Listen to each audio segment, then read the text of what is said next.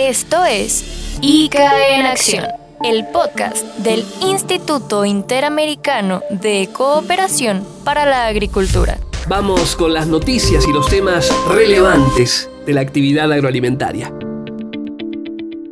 Bienvenidas y bienvenidos a otro episodio de ICA en Acción, el podcast del Instituto Interamericano de Cooperación para la Agricultura. Mi nombre es Hugo Castellano.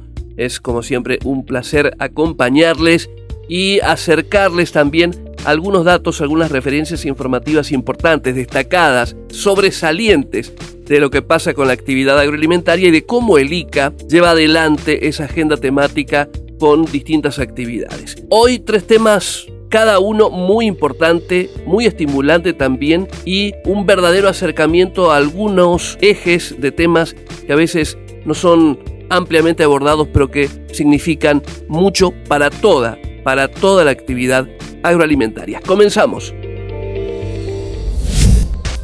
Información relevante.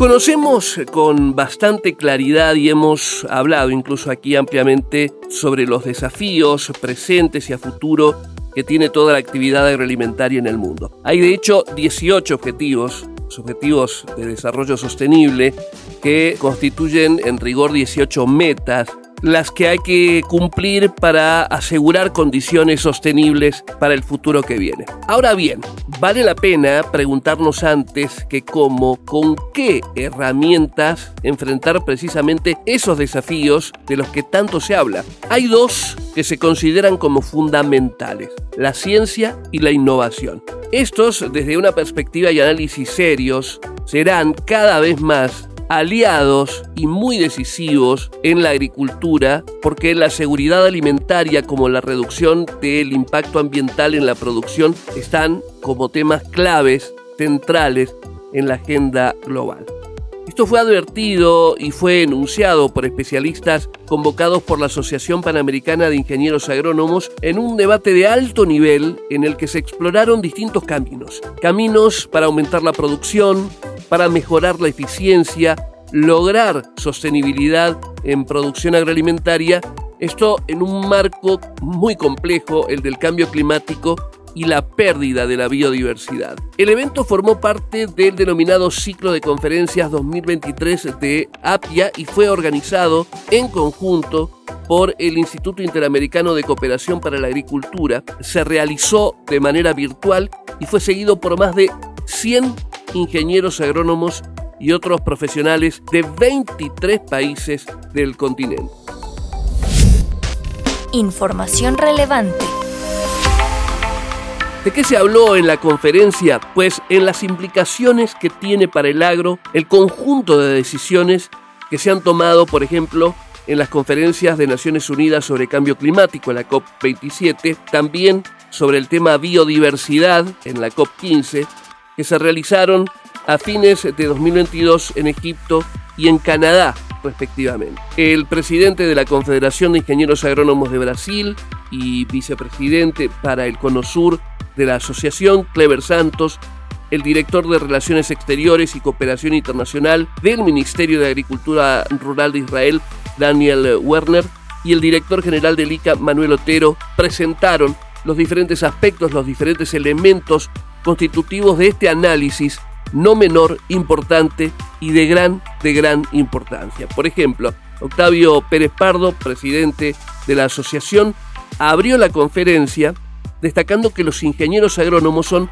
actores centrales en las discusiones que entrecruzan, por un lado, producción y ambiente, porque tienen un involucramiento, toda la definición de acciones y políticas de innovación. Dijo Pérez Pardo, somos los encargados de transferir, y atención con este concepto, transferir conocimientos desde la academia y los centros de investigación que son fundamentalmente tanto para grandes y medianos productores como para agricultores Daniel Werner, ingeniero agrónomo argentino radicado hace 40 años en Israel, e importante funcionario en el área de agricultura de ese país, hizo un análisis muy interesante. Planteó los compromisos que se asumieron desde distintas naciones y que tienen relación directa con la producción alimentaria en el marco de las directivas del Acuerdo de París sobre cambio climático. Werner hizo hincapié en la necesidad de transferir conocimientos y tecnologías a los agricultores en el actual contexto. Atención con este número, el 74% de las contribuciones determinadas a nivel nacional, que son planes de acción climática en cada estado, identifican el fortalecimiento de capacidades como un elemento indispensable para implementar medidas y políticas que van a permitir abordar la mitigación del cambio climático, dijo el funcionario que además agregó que en América Latina y el Caribe hay mucho camino por recorrer, tanto desde lo que es la educación de los productores como en lo que representa el aumento de inversión necesario en tecnología para hacer frente precisamente a los desafíos que hay en el momento. El análisis. Manuel Otero hizo otro análisis muy importante también, de gran significación, porque habló de las amenazas que se plantean en el contexto internacional y se refirió a la crisis grave que enfrenta América Latina y el Caribe. Recién ahora, dijo Manuel Otero, estamos saliendo de la pandemia. Generó un retroceso muy duro de nuestro Producto Interno Bruto, mayor al del resto del mundo. Hemos retrocedido, dijo el director general del ICA, en materia de seguridad alimentaria y estamos en una situación grave de la cual debemos salir fortalecidos con la agricultura como elemento articulador. Importante observar con detenimiento de qué manera la inversión, de qué manera el fortalecimiento del conocimiento, de qué formas la ciencia y la innovación juegan un papel central, medular, para abordar los desafíos de la actividad agroalimentaria. Este tema fue abordado recientemente, seguiremos, por supuesto, cada capítulo de desarrollo que tenga que ver con ciencia y con innovación. Dos herramientas centrales para mirar a la agricultura que viene. Datos destacados. ¿Cuánto sabemos sobre los denominados bioproductos? Probablemente no conocemos tanto y deberíamos conocer mucho más. Un primer dato que les dejo aquí es qué son los bioproductos son el resultado de la aplicación de biotecnología dentro del ámbito industrial.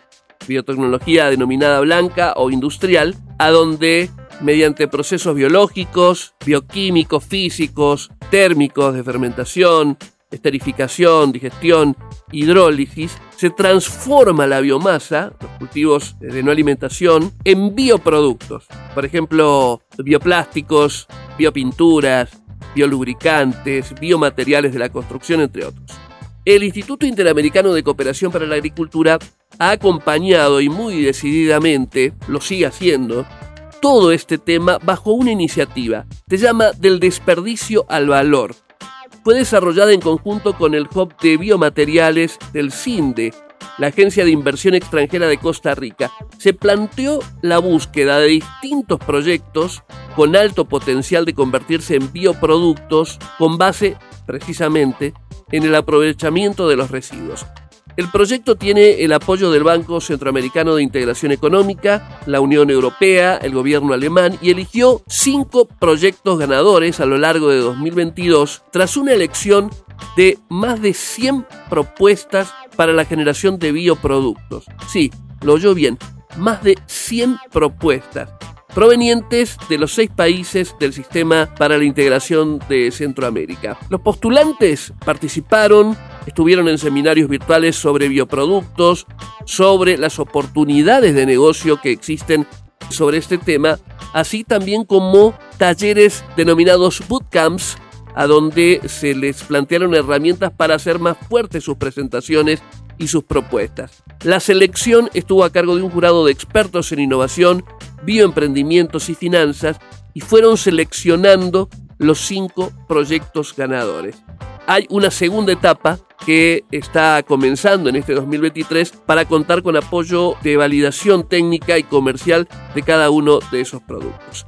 Jorge Sequeira, director general del CINDE, destacó la importancia de este concurso en lo que significa el impulso de los bionegocios que encaminen en este caso a Costa Rica y a toda la región y, por qué no, convertirse en un ejemplo internacional a convertirse en un hub de soluciones e innovación con base en recursos naturales. Gloriana Lang, que es gerente de servicios del clima de inversión de CINDE, habló durante la ceremonia de premiación y destacó los alcances que tiene la iniciativa de manera muy clara, muy concreta, y esto nos permite conocer un poco de qué se trató esta iniciativa, pero también cuáles son sus alcances. La escuchamos.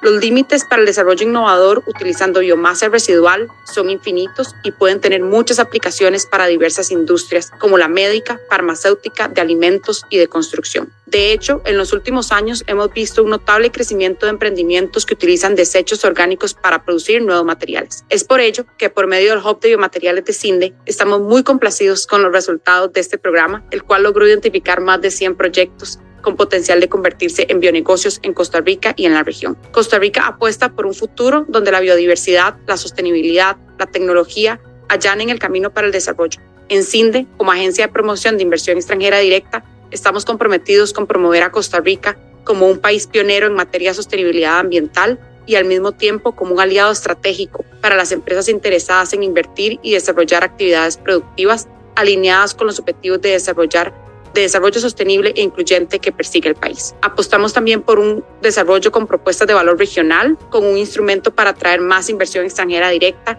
y con ello generar más empleo y oportunidades de dichas zonas. Con esta iniciativa, liderada por el Hub de Biomateriales y el ICA, esperamos sentar las bases para el desarrollo de nuevos negocios a nivel local y regional vinculados al desarrollo de biomateriales tales como bioplásticos, adhesivos, celulosa, almidón, aceites vegetales, proteínas, aditivos, pellets, entre muchos otros.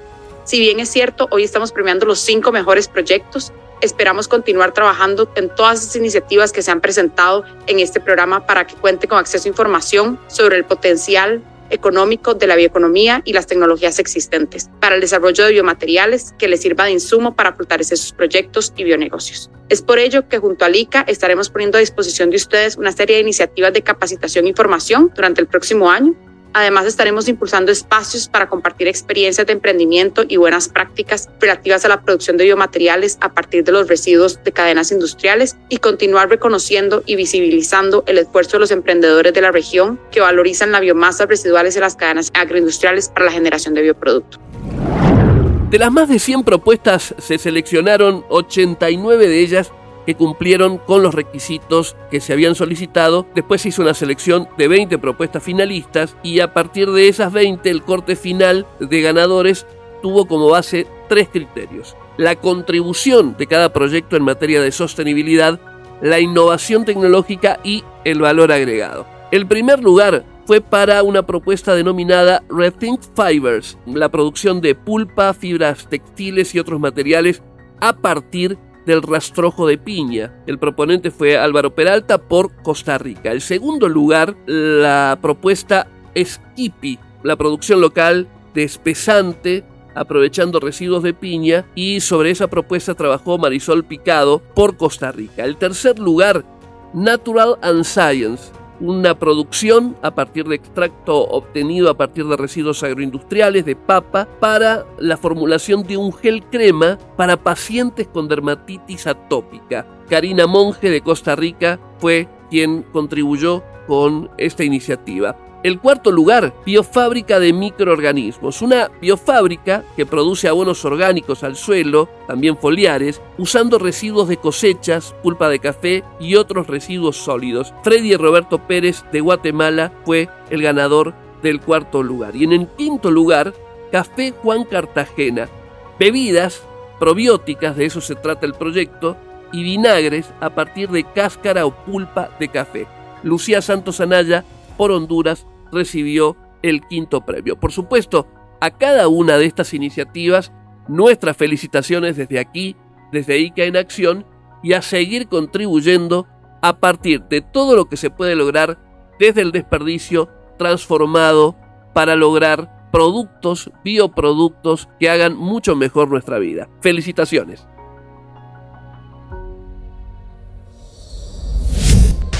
Para conocer. A propósito de iniciativas que tienen que ver con el presente y el futuro de la actividad agroalimentaria, hay una que no quiero dejar de mencionar. El Instituto Interamericano de Cooperación para la Agricultura, junto a Microsoft, Bayer, The Yield Lab, el Fondo Internacional de Desarrollo Agrícola y CAF Banco de Desarrollo de América Latina, ha lanzado la segunda edición de la Semana de la Agricultura Digital. El lanzamiento ocurrió hace muy poquitos días. Es un foro en el que Actex y actores clave van a proponer distintas ideas y van a coordinar acciones para impulsar la digitalización agroalimentaria en América Latina y el Caribe. Esta semana, les recuerdo, va a ser del 29 de mayo al 1 de junio y va a tener un formato híbrido, atención con esto. Va a ser presencial en la sede del ICA en Costa Rica y también se va a poder acceder de manera virtual. El lanzamiento oficial fue con una convocatoria dirigida precisamente a las Actex de las Américas que proveen soluciones digitales que ya están disponibles para uso del agro y que se van a poder postular y de esa manera formar parte de este evento. Por supuesto, lo vamos a seguir muy muy de cerca y les estaremos contando más novedades a partir no solo ya de este lanzamiento, sino de la actividad en sí.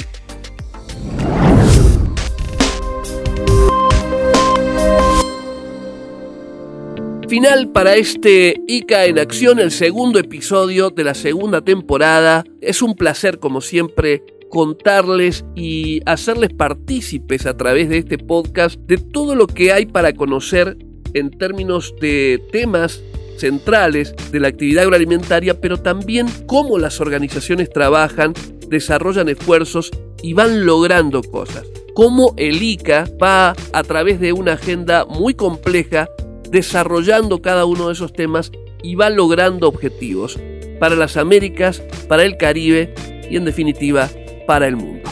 Nos encontramos en el próximo episodio, como siempre les digo, gracias por escuchar, gracias por compartir, mi nombre es Hugo Castellano, ICA en Acción, vuelve en el próximo episodio con mucho más.